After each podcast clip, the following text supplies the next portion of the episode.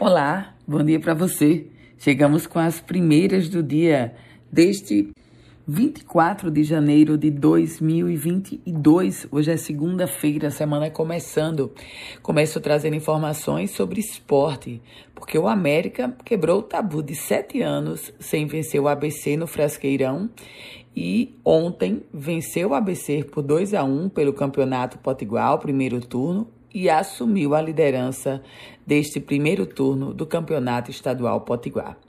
Falando agora sobre a Covid-19, porque a Secretaria Estadual de Administração Penitenciária confirmou 103 casos da doença entre os internos de nove unidades prisionais do Estado. O número de casos suspeitos é maior, já que os presos das celas onde foram detectadas as infecções também foram isolados para observação.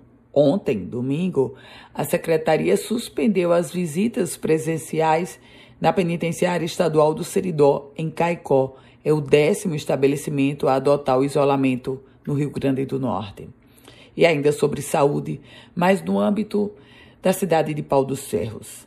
As duas crianças que morreram no Hospital Cleodon Carlos de Andrade, em Pau dos Ferros, Semana passada, elas não estavam com Covid-19.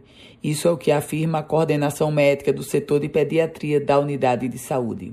Havia dúvidas sobre o diagnóstico das crianças, mas não era Covid-19. Uma nota divulgada pela Secretaria Estadual de Saúde traz essa informação e destaca também que o caso dessas crianças está sendo investigado. Falando agora sobre política, porque o presidente Jair Bolsonaro confirmou que no dia 9 de fevereiro estará no Seridó. Ele vai à cidade de Jardim de Piranhas acompanhar a chegada das águas da transposição do Rio São Francisco.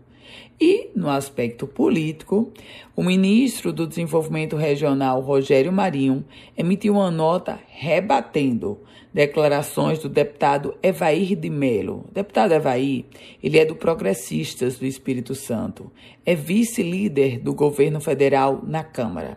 E ele declarou, nesse final de semana, ao jornal Correio Brasiliense, que Rogério Marinho iria continuar no ministério, já que Fábio Faria, ministro das Comunicações, seria o candidato a senador no Rio Grande do Norte mas essas declarações foram negadas pelo ministro Rogério Marinho, que afirmou a ser candidato a senador e essa definição sobre quem será ele ou Fábio Faria vai acontecer no próximo mês, no mês de fevereiro.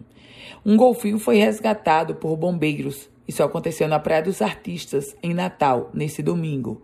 O golfinho, que apresentava alguns ferimentos, foi entregue aos cuidados de um grupo de biólogos especializados em cetáceos da UERN, da Universidade Estadual do Rio Grande do Norte.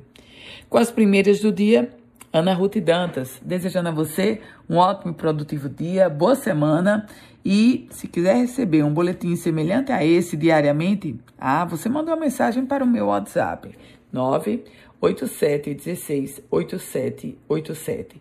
Quer compartilhar esse boletim? Fique à vontade.